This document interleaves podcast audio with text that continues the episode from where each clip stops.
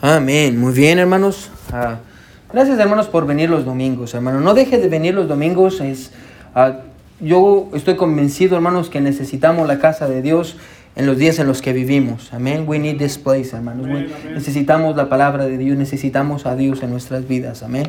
So, ah, vamos a, vamos a, a- leer, hermano, el, Salmo capítulo 88. Ah, Vamos a leerlo todos, quiero que me siga ahí. ah. Este es un salmo muy especial, hermanos, y, y me, me imagino que tal vez algunos de ustedes están familiarizados con él y los que no, hermanos, ah, vamos a aprender sobre él ah, y lo vamos a ver, vamos a ver lo que dice este salmo, amén, y vamos a ver verdades que nos van a ayudar. y, y quiero que miren lo que dice la palabra de Dios, dice, oh Jehová, Dios de mi salvación, día y noche clamo delante de ti. Llegue mi oración a tu presencia. Inclina tu oído a mi clamor, porque mi alma está hastiada de males y mi vida cercana al Seol. Al Seol es la tumba, la muerte. Mi vida está cercana a la muerte. Soy contado entre los que descienden al sepulcro. Soy como hombre sin fuerza, abandonado entre los muertos, como los pasados a espada que yacen en el sepulcro, de quienes ya no te acuerdas ya y que fueron arrebatados de tu mano. Me has puesto en el hoyo profundo, en tinieblas, en lugares profundos. Sobre mí reposa tu ira y me has afligido con tus ondas. Selah. Has alejado de mí mis conocidos, me has puesto por abominación a ellos. Encerrado estoy y no puedo salir. Mis ojos se enfermaron a causa de mi aflicción. Te he llamado, oh Jehová, cada día, extendido a ti mis manos. ¿Manifestarás tus obras a los muertos? ¿Se levantarán los muertos para alabarte? Selah. ¿Será con- contada, ah, ¿Será contada en el sepulcro tu misericordia o tu verdad en el abadón? El abadón habla acerca del lugar de los muertos. ¿Serán reconocidas en las tinieblas tus maravillas y tu justicia en la tierra del olvido? Mas yo a ti he clamado, Jehová, y de mañana mi oración se presentará delante de ti. ¿Por qué, oh Jehová, desechas mi alma? ¿Por qué escondes de mí tu rostro? Yo estoy afligido y menesteroso. Desde la juventud he llevado tus terrores. He estado medroso. Sobre mí han pasado tus iras y me oprimen tus terrores. Me han rodeado como aguas continuamente. A una me han cercado. Has alejado de mí al amigo y al compañero, y a mis conocidos has puesto en tinieblas. De, de hecho, hermano, la traducción correcta del último versículo es, de la última parte, donde dice, mis conocidos has puesto en tinieblas, la traducción correcta es, y solo la soledad, y solo la oscuridad ahora es mi amiga.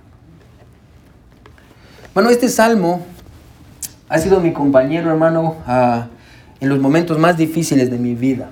Amén, lo he leído. Los momentos más difíciles de mi vida. Y hermano, yo hoy voy a ser honesto con ustedes. Ah, la persona que más necesita el sermón de hoy, hermano, soy yo. Soy yo. Ah, so, lo que ustedes van a escuchar hoy es literalmente yo predicándome a mí mismo.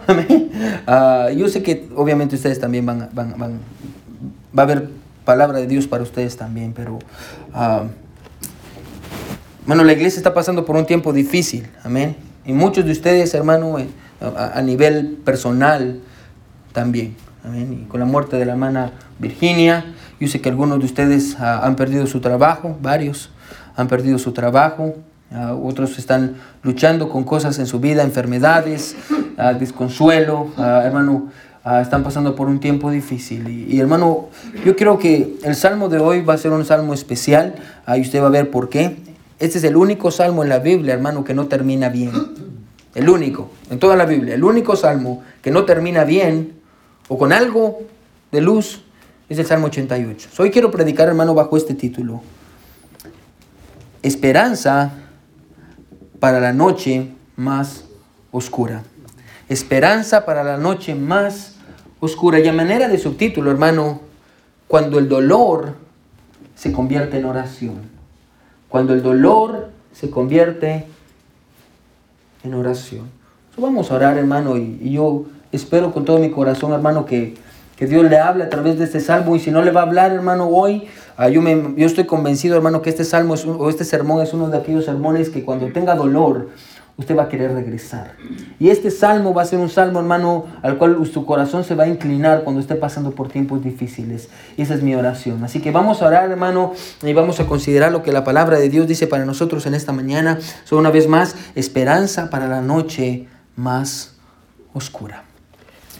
Y buen Dios, venimos delante de ti, Dios, con un corazón sincero, mi Dios, con un corazón humillado, un corazón contrito, Dios. a esperando, Padre, que tú nos escuches.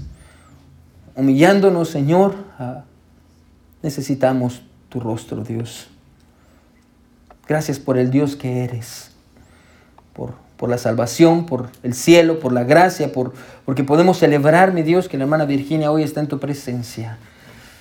Dios, pero mientras celebramos que la hermana Virginia hoy está en tu presencia, mi Dios, venimos delante de ti con un corazón pesado, Dios Dios, ella estaba lista para ir al cielo, pero nosotros no estábamos listos para perderla. No estábamos listos, mi Dios, para pasar por lo que estamos pasando. Dios, yo sé que hay personas en nuestra iglesia hoy, Dios, que hicieron un esfuerzo especial para estar aquí. Porque no hay nada en ellos, no tienen fuerza, Dios, para continuar, porque hay cosas pasando en sus vidas. Dios, te necesitamos. Te necesitamos, Señor. A ti clamamos hoy. Encuéntrate con nosotros, Dios, en medio de nuestra aflicción, en medio de nuestro dolor. Como Pedro dijo, mi Dios, en el, en el Nuevo Testamento, ¿a quién iremos? Si solo tú tienes palabras de vida eterna, Dios, ¿a dónde vamos? Cuando nos duele, ¿a dónde vamos cuando la vida no es lo que nosotros pensamos que era, Dios? Cuando hay cosas que nos lastiman y personas que nos lastiman, Dios, ¿a dónde vamos si no es a ti? Gracias, Señor, por tu palabra. En el nombre de Jesús oramos. Amén y amén. Pueden sentarse, hermanos. Esperanza para la noche más oscura. Esperanza para la noche más oscura, cuando el dolor se convierte en oración. Se cuenta la historia, hermano, de un antiguo pintor italiano, el cual era conocido, hermano, por pintar obras muy oscuras y muy tristes. Era un, pintor melancólico. De hecho, sus obras, hermano, eran representaciones melancólicas de sentimientos de tristeza y vaciedad. Amén. La gente iba a ver este pintor específicamente por eso, porque era muy bueno pintando cosas tristes. Amén. Era, era muy bueno con la melancolía, era muy bueno con, la soledad y la gente encontraba un desahogo en sus pinturas. Cuando la gente iba a ver las obras de arte de este pintor, encontraba ah, un desahogo en, sus obras y en sus pinturas. Poco a poco la fama de este pintor comenzó a expandirse por todas partes. Hasta que cierto día se encontró con un hombre ah, que tal vez usted ha escuchado de él, se llamaba Leonardo da Vinci. Amén. Se encontró con este hombre llamado Leonardo da Vinci. Ah, cuando lo vio, obviamente Leonardo da Vinci era un hombre muy conocido ya en ese tiempo. Ah, y cuando lo vio, se le acercó y le dijo, Señor da Vinci, ¿qué piensa de mis pinturas? Le preguntó el pintor. Leonardo da Vinci lo vio y le dice, mm, en cuanto a tu técnica, creo que eres muy bueno pintando. Pero creo que hay algo que todavía le hace falta a tus obras, le dijo Leonardo da Vinci. ¿Qué es? dijo el pintor asustado. Bueno, a tus obras les hace falta una salida. ¿Una salida? dijo el pintor. ¿Cómo así que una salida? Sí, una salida, dijo, dijo Da Vinci. Después le dijo lo siguiente, nunca hagas pinturas oscuras en las cuales no haya una salida o un respiro o un rayo de luz. Ahora, hermanos, si pudiéramos tomar este salmo, el salmo del cual estamos, en el cual estamos en esta mañana, hermanos, si lo pudiéramos tomar, hermano, y pudiéramos convertir el salmo en una pintura, estoy convencido que el mismo Da Vinci, hermano, estaría en contra de esta pintura. Pastor, ¿por qué? Porque a diferencia, hermano, de todos los salmos, este no tiene una salida. En el salmo, hermano, no hay un respiro, hermano, no hay un rayo de luz. Bueno, el Salmo 88 es uno de los salmos, hermanos, más difíciles de predicar. Pastor, ¿por qué? Por la profunda oscuridad que hay en el Salmo. Bueno, usted no va a escuchar sermones del Salmo 88. ¿Por qué? Porque no hay un, no hay un ánimo al final del, del, Salmo. No hay, no hay una palabra de aliento, no hay una palabra de, de ánimo. Hermano, usted no va a encontrar ánimo en el Salmo. Es un Salmo completamente oscuro. El 21 de junio del año 2015, en la iglesia Emmanuel Baptist Church en Carolina del Norte, el pastor Norbert Goff predicó a su iglesia Después de que nueve personas fueran asesinadas a causa de que un hombre entró a la iglesia, tal vez usted escuchó esto en el 2015, un hombre entró con un arma, se sentó atrás y cuando la predicación comenzó sacó su arma y empezó a dispararle a la gente. Nueve personas murieron. Y este pastor estaba predicando después de ese atentado, después no de atentado, después de, ese acto de odio ah, en su iglesia. Y el pastor estaba predicando y, empezó a predicar. Y cuando predicó dijo lo siguiente, quiero que escuche, dijo, todos tenemos preguntas para Dios. Nos preguntamos por qué. No podemos evitarlo, porque es nuestra naturaleza humana. Y mientras nos encontramos en dolor, tristeza y oscuridad, caminando en el valle de sombra de muerte, para nosotros que caminamos con Jesús, nosotros podemos ver a través de las ventanas de nuestra fe y ahí vamos a ver la esperanza y podemos ver luz y podemos escuchar la voz de Dios que dice, yo estoy contigo. Hermosas palabras, amén, hermosas palabras. Pero ¿qué pasa cuando usted no puede decirlas? ¿Qué pasa, hermano, cuando usted no puede decirlas porque, escuche, usted no las siente? porque usted no la siente. Bueno, ¿qué, pasa, hermano? Escuche, cuando usted y yo no podemos ver a través de la ventana de nuestra fe. ¿Qué, pasa cuando, cuando no podemos ver la esperanza, no podemos ver la luz al final del túnel? ¿O qué pasa cuando no podemos escuchar la voz de Dios diciendo estoy contigo? ¿Qué pasa cuando la oscuridad, escuche, es demasiada y las dudas son, son muchas? Bueno, ¿qué, ¿qué pasa cuando hay engaño en nuestro matrimonio? ¿Qué pasa cuando hay traición de parte de nuestros amigos? ¿Qué pasa cuando me enfrento a la pérdida de alguien a quien yo amaba y hoy ya no está aquí? ¿Qué pasa cuando he perdido el respeto o he perdido la salud? ¿Qué pasa cuando siento que he perdido mi futuro?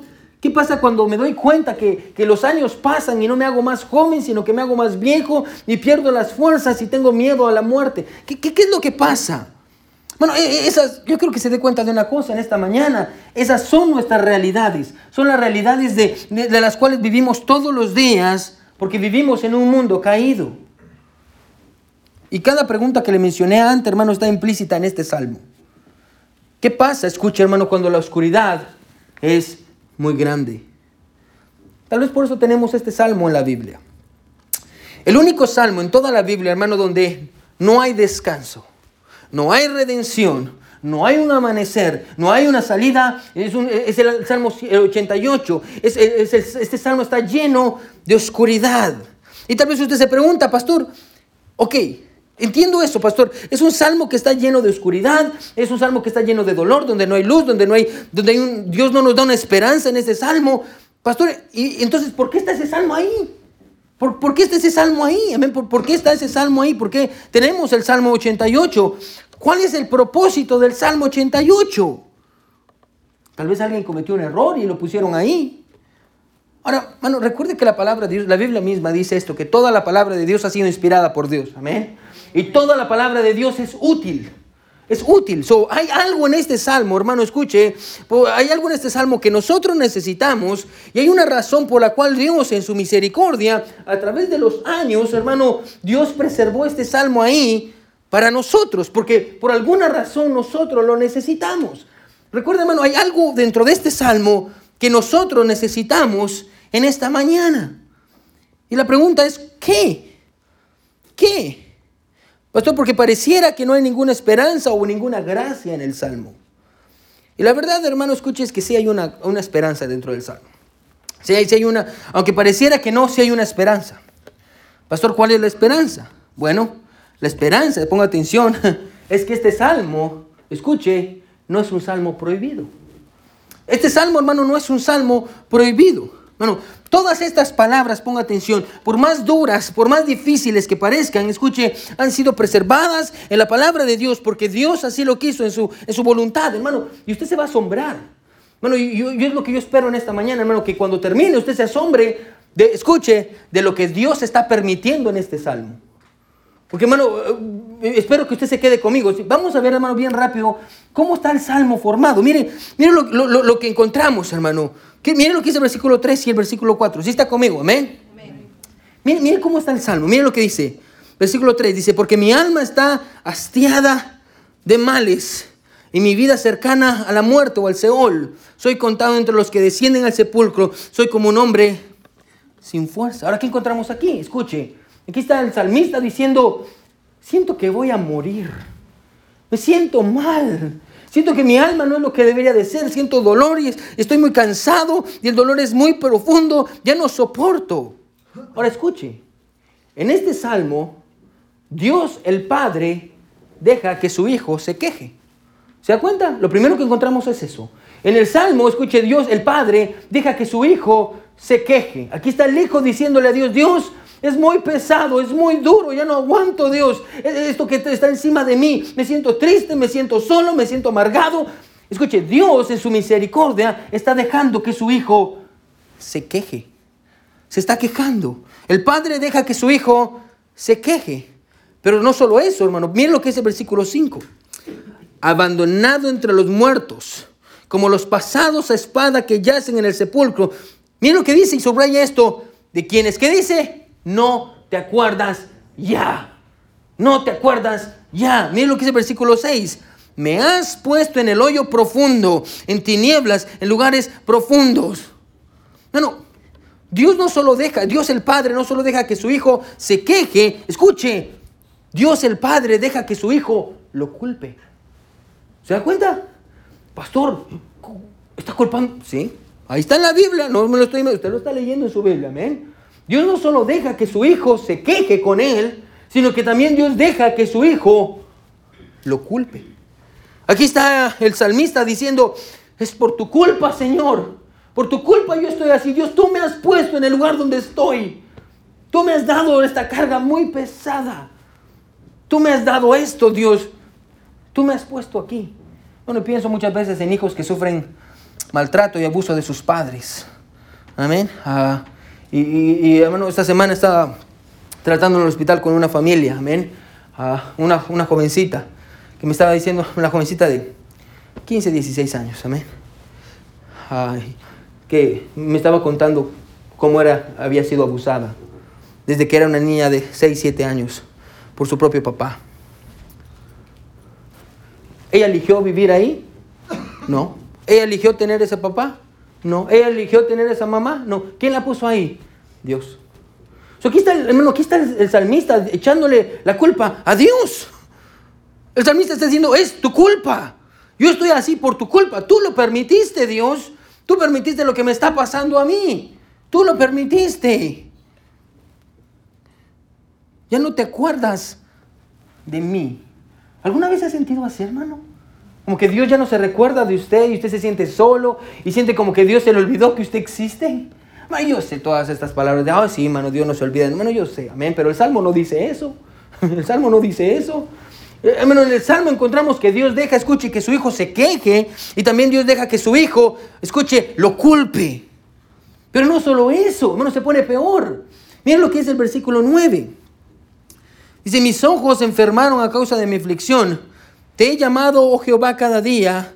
He extendido, escúcheme lo que dice, a ti mis manos. Mire, aquí encontramos, ponga atención, dice, yo estoy levantando mis manos y estoy diciendo, ayúdame.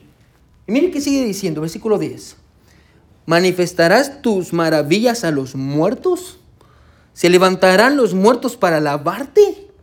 ¿Será contada en el sepulcro tu misericordia o tu verdad en el abadón? No, no, escuche. Dios no solo deja que su hijo, ponga atención, se queje y que su hijo lo culpe. Dios deja, escuche, que su hijo use sarcasmo en contra de él. ¿Se cuenta el sarcasmo? Las preguntas están envueltas en sarcasmo. Ah, ¿Cuál es el sarcasmo? En otras palabras, aquí está diciendo el, salmista, ¿de qué, escuche, de qué te sirve Dios ser tan poderoso y ser tan grande y hacer milagros? ¿De qué te sirve hacer milagros cuando yo ya esté muerto? ¿Vas a poder hacer un milagro cuando ya esté muerto? ¿De qué te sirve tener todo este poder si nunca lo usaste en mi vida? Es lo que dice el salmista. ¿De qué te sirve Dios abrir el mar rojo y hacer las cosas tan grandes que has hecho si yo no puedo verlo en mi vida? ¿Alguna vez se ha sentido así? Que hermano, todos en la iglesia vienen y dicen, oh, o usted escucha predicadores y escucha pastores que vienen y se paran y tienen vidas perfectas y dicen, oh, y Dios hizo este milagro, amén. Yo estaba enfermo y Dios proveyó, y Dios hizo esto, y Dios hizo esto grande, y usted está del otro lado y usted mira y dice, voy. ¿Por qué Dios no hace eso conmigo? Es lo que está diciendo el salmista. El salmista está diciendo, Dios, ¿de qué sirve que tengas todo ese poder si no haces nada conmigo? Si no me ayudas. Dios, escuche, he clamado a ti, he levantado mis manos, te he gritado, te he pedido ayuda y no me has ayudado. ¿De qué te sirve todo el poder si no lo vas a usar en mi vida? Si yo no lo puedo ver. ¿Se da cuenta, hermano? Dios no solo deja que su hijo se queje en este salmo. Dios, ah, Dios, Dios, no solo tampoco deja que, que, su hijo escuche, lo culpe. Dios deja, escuche, que su hijo use sarcasmo en contra de él. Pero no solo eso. Versículo 13. Si está conmigo, amén. Mas yo a ti clamado, oh Jehová y de mañana mi oración se presentará delante de ti. ¿Por qué, oh Jehová, desechas mi alma? ¿Por qué escondes de mí tu rostro? Yo estoy afligido y menesteroso. Desde la juventud he llevado tus terrores. He estado medroso. Sobre mí han pasado tus iras y me primen tus terrores. Me han rodeado como aguas. Continuamente a una me han cercado. Mano, el padre no solo deja que su hijo se queje, deja que su hijo lo culpe, deja que su hijo haga sarcasmo de él. Y por último, el padre deja que su hijo llore. Deja que llore. Bueno, yo creo que entre en el salmo, amén. Dios está permitiendo este salmo, amén. No es un salmo, hermano, que, que yo estoy leyendo de otra Biblia. O, bueno, esta es la palabra de Dios. Bueno, y Dios está permitiendo, y Dios preservó este salmo a través de todos estos años por alguna razón. Y en el Salmo, hermano, encontramos que Dios deja que su hijo se queje, y Dios deja que su hijo lo culpe, y Dios deja que su hijo use sarcasmo en contra de él, y Dios deja que su hijo llore. Dios está dejando que pase todo esto, y Dios deja que el salmista esté expresando sus emociones. Y tal vez usted se pregunta, ¿por qué? pastor, ¿por qué necesitamos este salmo? ¿Por qué Dios dejó este salmo en la Biblia? ¿Por qué es un salmo tan oscuro? ¿Por qué es un salmo tan difícil? ¿Por, qué Dios está dejando que, le falte el respeto a este salmista? ¿Por qué? Bueno, en mi oficina, ah, en el hospital, ah, yo uso una herramienta con los pacientes. Con mis pacientes yo uso una, una herramienta que se llama The Feeling Wheel, la rueda de las emociones. ¿Have you want to do one? Esta es la rueda de emociones. Yo tengo mi oficina, uh, esto que es una rueda, así se llama, en psicología se llama la rueda de las emociones. Yo siempre la uso con mis pacientes y la uso con, con las personas. Amén. Y básicamente, hermano, uh, si usted se pregunta, pastor, ¿qué es esto? Yo sé que no lo puede ver muy bien y alguien la hizo peor todavía, pero uh, estoy jugando, I'm just kidding. Amén. Amén. estaba ayudándonos. Amén. usted la puede buscar en, Google. Amén. Va a encontrar, todo, está muy fácil en internet. Se llama la, Good Job. Amén. Good Job. La rueda de las emociones. Y básicamente lo que la rueda de las emociones es esto, es esto amén. En esta rueda se encuentran todas las emociones que una persona puede sentir. Todas las emociones. En el centro, es los, la rueda del centro, ahí se encuentran las ocho emociones básicas, o siete emociones básicas, uno, dos, tres, cuatro, cinco, seis, siete, las siete emociones básicas. Y de esas emociones, hermanos, se desprenden más emociones. Que, hermano, hay muchas maneras para usar la rueda de las emociones, y obviamente no voy a entrar aquí en, todo lo que implica, amén, en cuanto a cómo una emoción lleva a la otra y cómo se pueden contrarrestar las unas con las otras. Hermano, yo le puedo dar una clase de eso después, amén. Pero tal vez usted se pregunta, pastor, ¿por qué la usa? Bueno, la razón por la que la uso, hermano, escuche, es porque cuando personas llegan a mi oficina, o cuando yo hablo con algún paciente, por lo regular siempre le pregunto, ¿cómo está? How are you today? Yo siempre le hago esta pregunta a los pacientes, amén. ¿Cómo está o, cómo se siente hoy? Amén. Y básicamente la gente, hermano, me responde una de, me responde de tres maneras, amén, una de tres maneras. O a veces me responde, estoy bien, a veces más o menos, o estoy mal, amén. amén. Siempre responden así las personas, o estoy bien, o más o menos, o estoy mal. Amén. Siempre responden así, cuando en realidad, hermano, como usted puede ver, hay más emociones. Amén. Hay más emociones. Así que escuche, quiero que me siga. Yo uso esta rueda de las emociones para ayudar a los pacientes. Ponga atención, quiero que me siga a identificar sus emociones. Ponga atención y a poder nombrar sus emociones. Por ejemplo, ahí está él y dice, hoy me siento enojado pero no sé por qué me siento enojado. Oh, no, no solo me siento enojado, me siento agresivo. ¿Pero por qué me siento agresivo? Oh, porque yo he sido provocado. ¿Se da cuenta cómo, cómo avanza, men? Usted usa esto para poder encontrar la raíz de sus emociones. Porque las básicas son las que todos sentimos. Por ejemplo, hoy me siento, sí, me siento feliz. ¿Por qué? Bueno, porque tal vez me siento aceptado. ¿Por qué me siento aceptado? Porque alguien me respetó o alguien me dio valor. ¿Se da cuenta? Le ayuda, escuche, no solo a identificar sus emociones, ponga atención, le ayuda a nombrar sus emociones. Cuando el paciente viene y habla conmigo y no sabe cómo se siente, yo le enseño esto y le digo cómo se siente. Y el paciente ya me dice, hoy me siento ah, sorprendido. ¿Por qué? Porque me siento confundido. ¿Por qué se siente confundido? Ah, porque esto pasó en mi vida. Ah, entonces eso me sirve para desbloquear las emociones y poder entender qué es lo que está pasando con el paciente. you can change it. so, para eso uso la rueda de las emociones, para poder identificar y nombrar las emociones. Escuche, hermano. Esa es la misma razón por la cual Dios en su misericordia nos dejó este salmo. Si está escribiendo, escriba esto. La razón por la que, hermano, necesitamos este salmo, escuche, es porque nos ayuda a poder nombrar nuestro dolor. La razón por la que necesitamos este salmo, el salmo 88, hermano, es porque nos ayuda a poder nombrar nuestro dolor. Nombramos nuestro dolor cuando nosotros leemos este salmo y cuando encontramos al salmista quejándose. Nosotros decimos, ah, yo también me voy a quejar con Dios, porque mi vida no ha sido como yo quería que fuera. Y cuando miramos al, salmista echándole la culpa a Dios, nosotros entendemos y decimos, ah, así me siento yo también.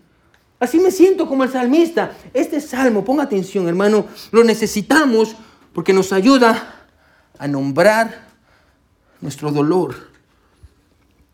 Este salmo no está prohibido porque me ayuda a nombrar mi dolor. Bueno, si Dios le permitió a este autor usar estas palabras, eso quiere decir, escuche, que yo también puedo usar esas palabras. ¿Sí está conmigo? Amén. Por eso está en la Biblia. Amén. Si Dios le permitió al autor usar estas palabras, eso quiere decir que yo también puedo usar estas palabras. Y yo puedo usarlas para nombrar mi dolor. Podemos venir delante de Dios y decirle, Dios, esto que estás haciendo no tiene sentido. No tiene sentido. Dios, me duele mucho. Dios, no veo cómo puede salir algo bueno de esto. Dios, ¿dónde estás? Dios, ¿por qué me haces esto? Dios, ¿por qué es tan difícil? Dios, ¿por qué tardas? Dios, ¿por qué me pasó esto a mí?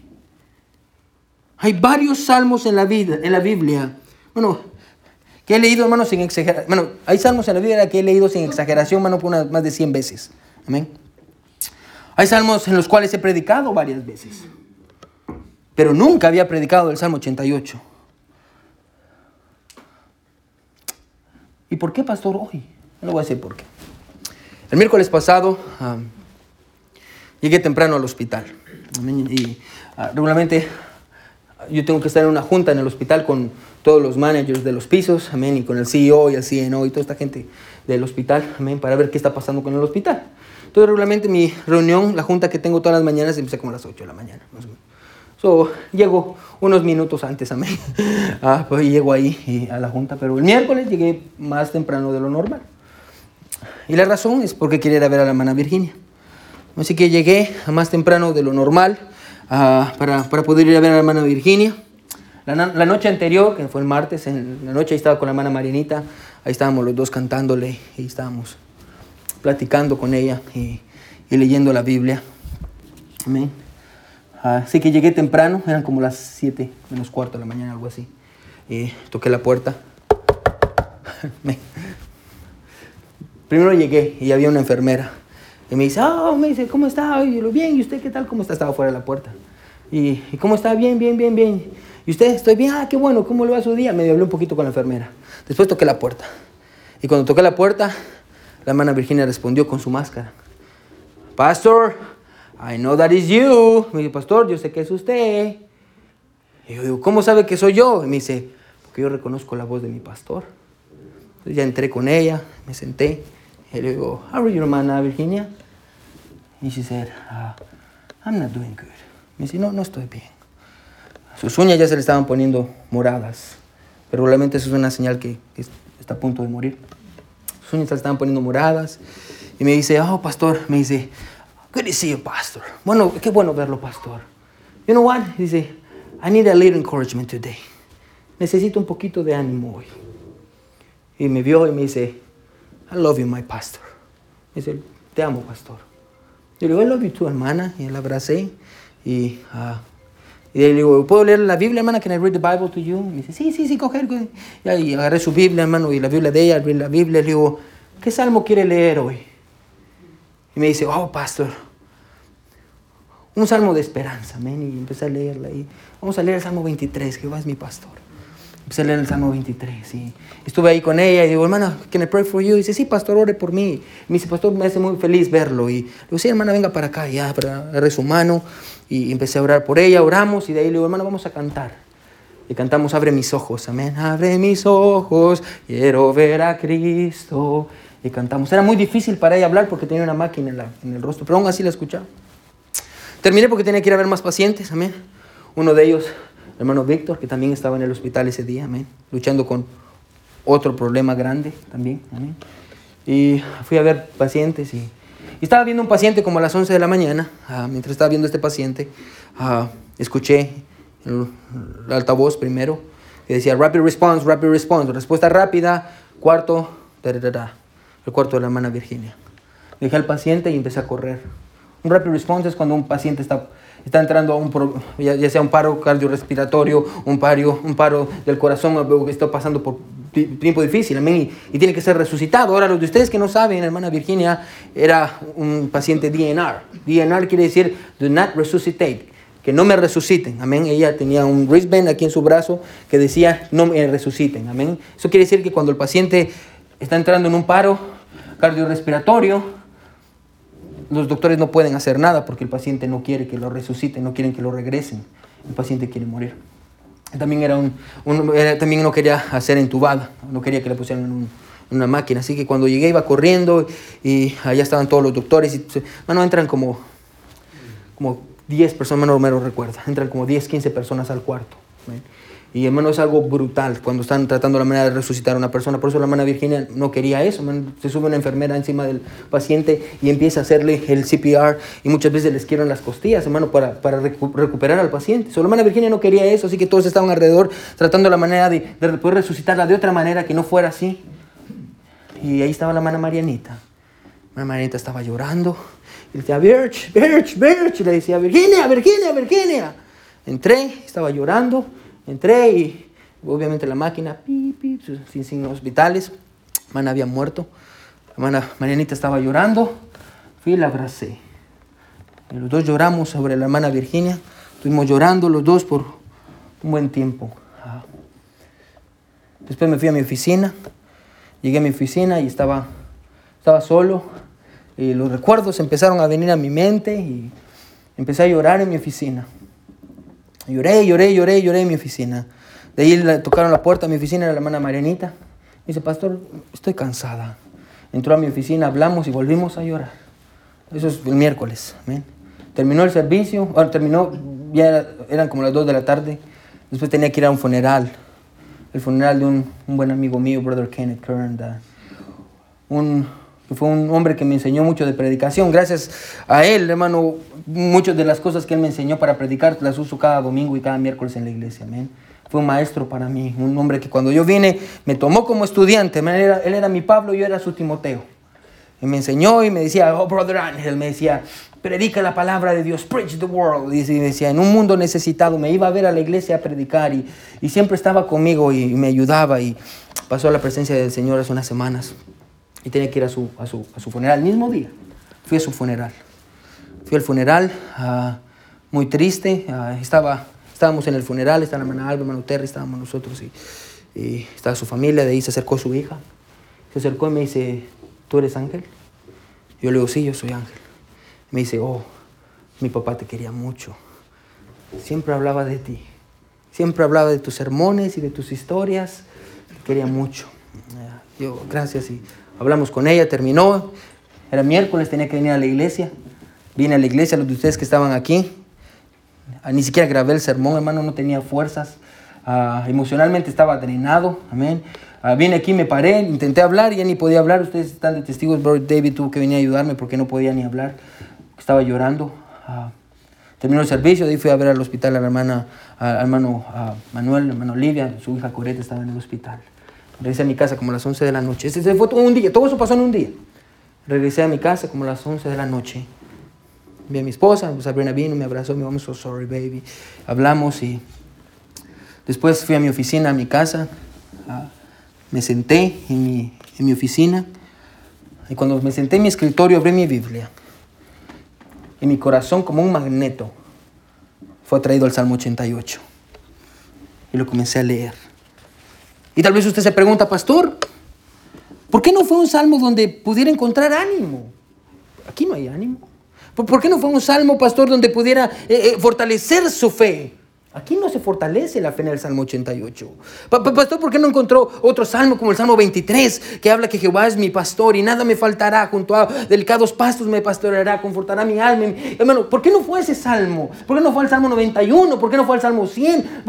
hay tantos salmos en la Biblia, Salmo 27, Salmo 31. ¿Por qué no fue eso? ¿Por qué el Salmo 88? Un salmo tan oscuro. ¿Por qué fue ahí? La razón por la que fui al Salmo 88, escuche, fue porque necesitaba, ponga atención, un salmo en el que Dios no estuviera diciéndome que todo iba a estar bien, o que todo iba a pasar, o que, era, o que yo necesitaba seguir adelante, o que yo iba a salir adelante. Escuche, en ese momento yo necesitaba saber una sola cosa, y es que Dios entendía mi dolor. Dios entendía mi dolor. Yo necesitaba escuchar eso. No, esa noche fui al Salmo 88, como muchas noches en mi vida, porque quería saber, escuche, si Dios sabía cómo me sentía. Y tal vez usted, hermano, se ha preguntado, se está preguntando en esta mañana, ¿acaso Dios sabe cómo me siento? ¿Acaso Dios sabe cómo me siento? ¿Acaso Dios sabe que, que, siento, ah, que siento que estoy en el abismo? Y la respuesta, hermano, es sí. Dios sabe, escuche, y Dios entiende. De hecho, por eso está este salmo aquí. Porque este salmo, hermano, es Dios diciéndonos, yo entiendo cuán profunda puede ser la oscuridad en el corazón del hombre.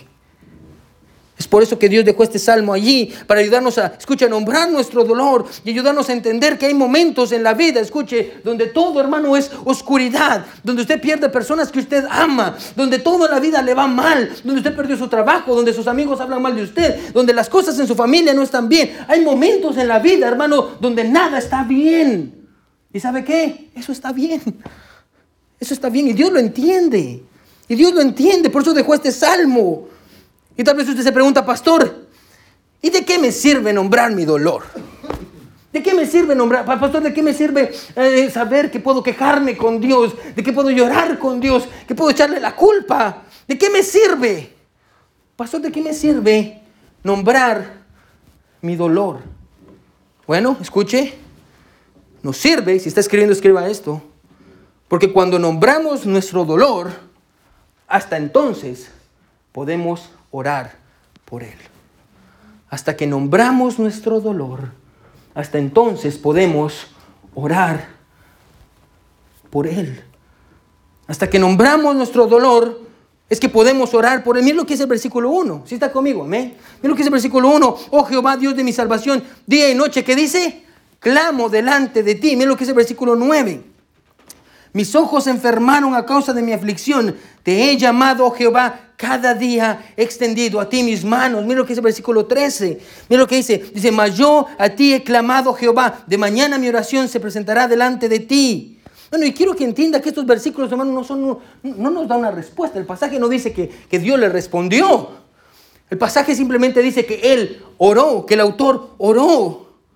Pero aunque no sea una respuesta, sí nos ayuda a entender que cuando la oscuridad de nuestras vidas es demasiado grande, aún podemos hacer una cosa. ¿Qué cosa podemos hacer? Podemos clamar a nuestro Dios. Cuando la oscuridad es muy grande y el dolor es muy grande y los problemas son muy pesados y las cargas no se pueden soportar. Hermano, cuando la oscuridad aumenta, solo hay una cosa que podemos hacer y es clamar a nuestro Dios.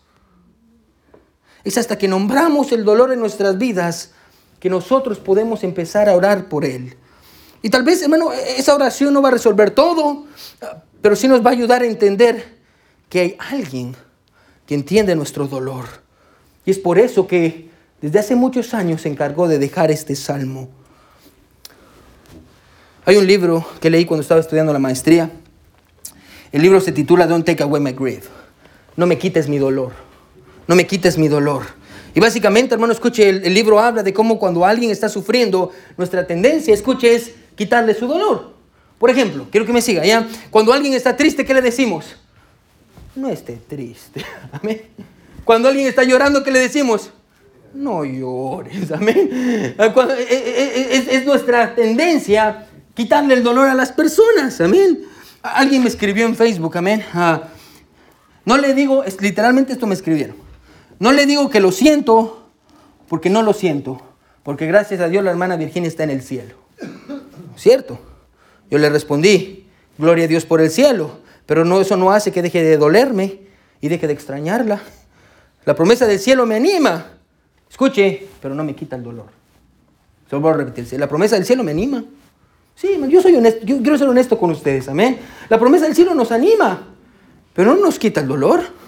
Todavía usted se duele por su ser querido, todavía usted se duele por la pérdida de la persona que usted amaba o por lo que está pasando en su vida. No, no, este salmo, escuche, me encanta, porque en este salmo Dios no dice, no te preocupes, mi hijo, todo va a estar bien. En este salmo lo único que Dios dice es, yo te entiendo, yo te entiendo, yo te entiendo porque es lo que necesitamos. Ahora, no, no, no sé si usted sabe esto, hermano. Pero el libro de Salmos, hermano, está compuesto de cinco libros. El libro de Salmos es todo un libro, amén. Pero dentro del libro de Salmos hay cinco libros, amén. Y cada libro, hermano, tiene un propósito. El, primer libro de Salmos, que va del capítulo 1 al capítulo 41, trata con David y las promesas, las promesas que Dios le dio. Es un libro que trata con las bendiciones de la obediencia. el primer libro del Salmo, de Salmos. El primer libro es un libro de gozo y alegría. Y este gozo continúa a través del segundo libro de Salmos, donde nos narra la vida y los triunfos de Salomón. El capítulo 42 al 72, ese es el segundo libro de Salmos. El reino está creciendo. Pero de pronto, hermano, el gozo y la alegría se detienen en el libro 3. Recuerda, hay cinco libros dentro de Salmos. En el libro 3, que comienza con el capítulo 3 73, donde viene el desastre de la nación de Israel. El reino se divide y el enemigo está a la puerta y todos son llevados cautivos. Cautiverio, oscuridad, exilio y muerte hay en este, en este tercer libro. Y el Salmo 88, hermano, es el clímax. Es la parte más triste de todos los salmos. Pero aún hay más salmos. Amén. Después viene el libro 4. En el libro 4 hay esperanza para el dolor. Y Dios provee en el libro 4 del Salmos encontramos las promesas del Mesías. Y en el libro 5 se nos dice que debemos de vivir e incluso cómo podemos adorar a Dios, cómo los cristianos debemos de vivir. So, básicamente el libro de Salmos está dividido en cinco. Quédese conmigo. La bendición, la alegría, la crisis, sufrimiento, perdón, la esperanza y la alabanza. Así está dividido el libro de Salmos. Cada, escuche, cada dimensión de las emociones humanas, sufrimiento, enojo, gozo, todo está cubierto en los salmos. Bueno, todas las emociones que un hombre pueda sentir están expresadas en el libro de los salmos. Pero de la mayoría, escuche, pero la mayoría de nosotros no vamos a la sección de medio de los salmos hasta que somos adultos.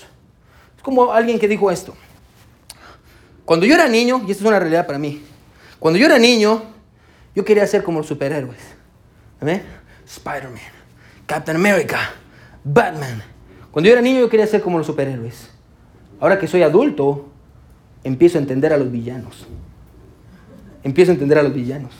Empiezo a entender, ah, el guasón, el Joker, oh, por eso es como es, amén. Sufrió en su vida, amén. Cuando somos niños queremos ser como los superhéroes, cuando somos adultos empezamos a entender a los villanos, amén. Porque empezamos a entender motivos y, y hermano, empezamos a madurar. Cuando usted es un niño, hermano, no va al medio de los salmos. Cuando usted es un niño va al Salmo 1, al Salmo 23, al Salmo 90, al Salmo 91, salmos de ánimo. Esos son los salmos que buscamos. Es más, hay algunos de otra, no de esta iglesia, de otra iglesia, amén, que son tan religiosos y tan más perdidos de la llorona, que hasta abren su Biblia en el Salmo 90 para espantar a los malos espíritus, amén. Bueno, a propósito, los malos espíritus no se van, amén. Ya, porque adivine quién los tiene, usted, amén. So, ah, la Biblia no sirve para espantar espíritus. Bueno, pero cuando usted es niño, usted va a esos salmos, amén. Cuando usted comienza la fe, va a esos salmos. Pero cuando usted crece y la vida se pone dura y se da cuenta que hay sufrimiento y dolor, bueno, y se da cuenta que la vida no es como color de rosa, y se da cuenta, hermano, que, y me ha pasado muchas veces que yo le digo a Sabrina, voy, hay tantos problemas que a veces solo me dan ganas de, ir con mi mamá y mi papá a decirles que me arreglen la vida, amén, como cuando era niño, que yo hacía un desastre de cosas y después iba con mi mamá y mi papá y decía, miren lo que hice, ya iba mi pobre papá y mi mamá a arreglar todo el desastre que había hecho yo. ¿Cómo quisiera eso? Amén. Nos damos cuenta que la vida no es tan fácil, que hay biles que hay que pagar, ah, que hay enfermedades, que hay cosas que no podemos controlar. Nos damos cuenta, escuche, que hay dolor, que hay sufrimiento.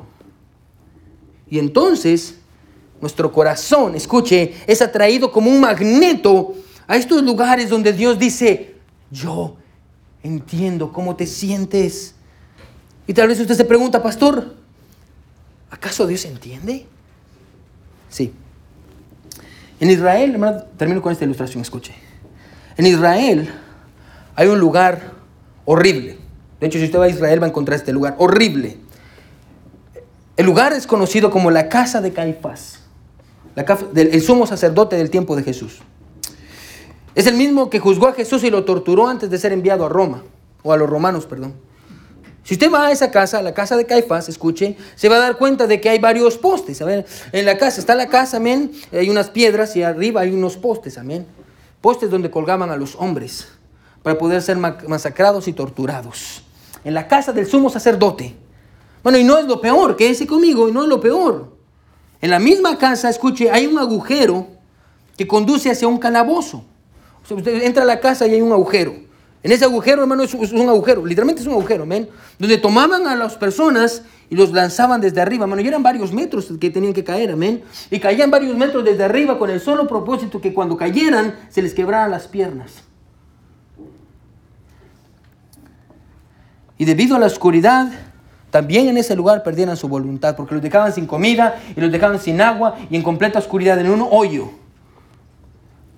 Ese fue el lugar donde nuestro Señor Jesucristo fue.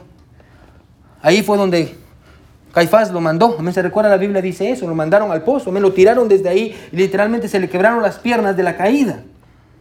Ahora, hoy en día, escuche, es un lugar donde van los turistas. Y literalmente como hay un, hay un agujero, construyeron unas gradas alrededor donde usted puede bajar, amén.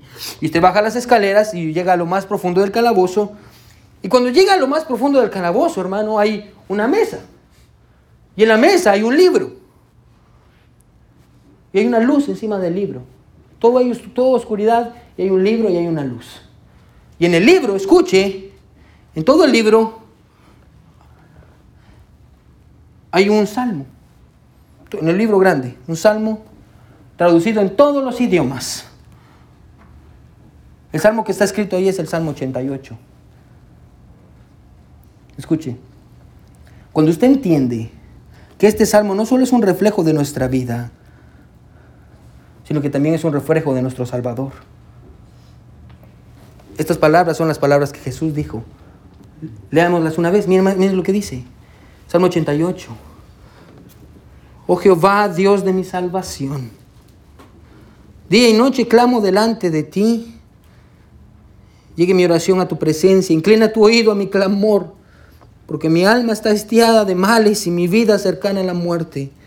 Soy encontrado entre los que descienden al sepulcro. Soy como un hombre sin fuerza, abandonado entre los muertos, como los pasados a espada que yacen en el sepulcro, de quienes no te acuerdas ya, y que fueron arrebatados de tu mano. Me has puesto en el hoyo profundo, en tinieblas, en lugares profundos. Sobre mí reposa tu ira, y me has afligido con tus ondas. Has alejado de mí mis conocidos. Me has puesto por abominación a ellos. ¿Se recuerdan los discípulos? Encerrado estoy y no puedo salir. Mis ojos se enfermaron a causa de mi aflicción. Te he llamado Jehová cada día, extendido a ti mis manos. recuerda Jesús orando todos los días? Manifestarás tus obras a los muertos. Se levantarán los muertos para alabarte. Versículo 13 dice, Mas yo a ti he clamado Jehová, y de mañana mi oración se presentará delante de ti, porque, oh Jehová, desechas mi alma. ¿Por qué escondes de mí tu rostro? estoy afligido y menesteroso. Desde la juventud he llevado tus terrores, he estado medroso. Sobre mí han pasado tus iras y me oprimen tus terrores. Me han rodeado como aguas continuamente y aún me han cercado. Has alejado de mí a mi amigo y al compañero y a mis conocidos has puesto en tinieblas.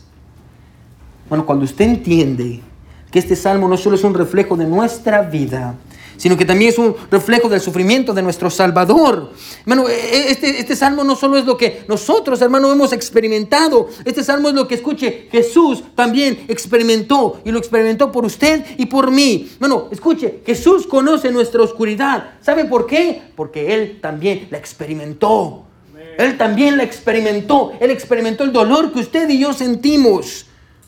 Cuando la oscuridad era demasiado intensa, al punto en el que no pudo o no puedo ver la luz. Bueno, ¿sabe qué? Voy a confiar en Jesús. Porque Él sufrió lo mismo que yo. Y porque Él sufrió lo mismo que yo, yo puedo confiar en que Él, escuche, me entiende. Él me entiende. Él me entiende. Bueno, en este salmo Dios no promete liberarnos. En este salmo Dios promete entendernos. Y en momentos difíciles, hermano, eso es suficiente. Eso es suficiente. Hermano, usted puede ir a Dios y Él se va a compadecer de usted, porque Él no nos mira desde arriba. Él, vino y experimentó lo mismo que usted experimentó. Bueno, y Él nos entiende. Jesús lo entiende en esta mañana, hermano. Todos con ojos cerrados y cabeza inclinada, nadie viendo. Todos con ojos cerrados y cabeza inclinada. Jesús nos entiende. Y en momentos difíciles, hermano, eso es suficiente. Hermano, ¿usted puede nombrar su dolor en esta mañana?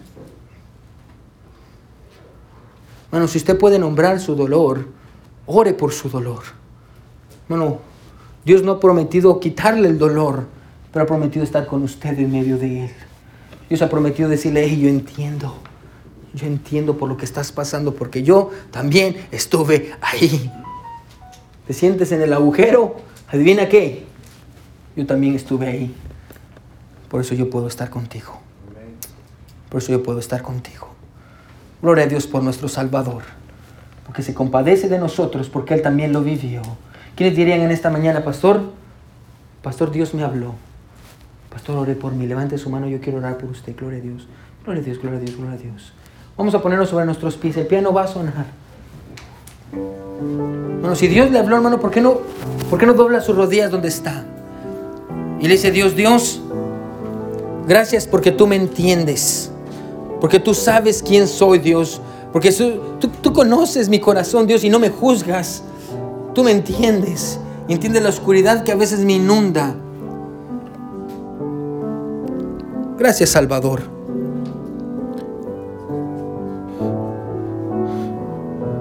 Mano, Jesús sabe cómo se siente, porque Él también sintió lo mismo. Y lo mejor de todo es que Jesús el Padre deja que su hijo se queje. El Padre deja que su hijo lo culpe. El Padre deja que su hijo use sarcasmo. El Padre deja que su hijo llore porque el Padre entiende a su hijo. El Padre entiende a su hijo. Y a veces lo único que necesitamos es que Dios nos entienda. Mano, hoy puede ir a la presencia de Dios y decirle qué es lo que le está pasando. ¿Por qué no es honesto con Dios y le dice, Señor, así es como me siento hoy? Así es como me siento en este momento, Señor. Señor, ayúdame. Con esto es con lo que estoy luchando. Esto pasa en mi matrimonio, esto pasa en mi vida, esto pasa con mis hijos, esto pasa con mi familia, esto pasa en mi corazón. Dios, entiéndeme, entiéndeme cuando nadie más lo entiende, mano, Jesús viene y le dice, yo lo entiendo, yo te entiendo, porque es lo que necesitamos. No necesitamos que alguien se lleve nuestro dolor. A veces solo necesitamos que alguien nos venga, que venga y nos diga, hey, I got your back. Yo lo entiendo, yo te entiendo. Mi buen Dios que estás en el cielo, gracias por entendernos, Señor. Gracias Padre porque no tenemos un Salvador que no puede compadecerse de nosotros, sino un Salvador que sufrió en todo, en todo. Vio morir a su, amigo Lázaro, un Salvador que lloró, un Salvador que sufrió, un Salvador que antes de ir a la cruz suplicó y dijo, Señor, que pase de mí esta copa. Gracias Señor por tu palabra, porque hay lugares más oscuros, Dios, que son necesarios para que a través de ellos podamos ver la luz. Te amamos mucho, en el nombre de Jesús oramos. Amén y amén.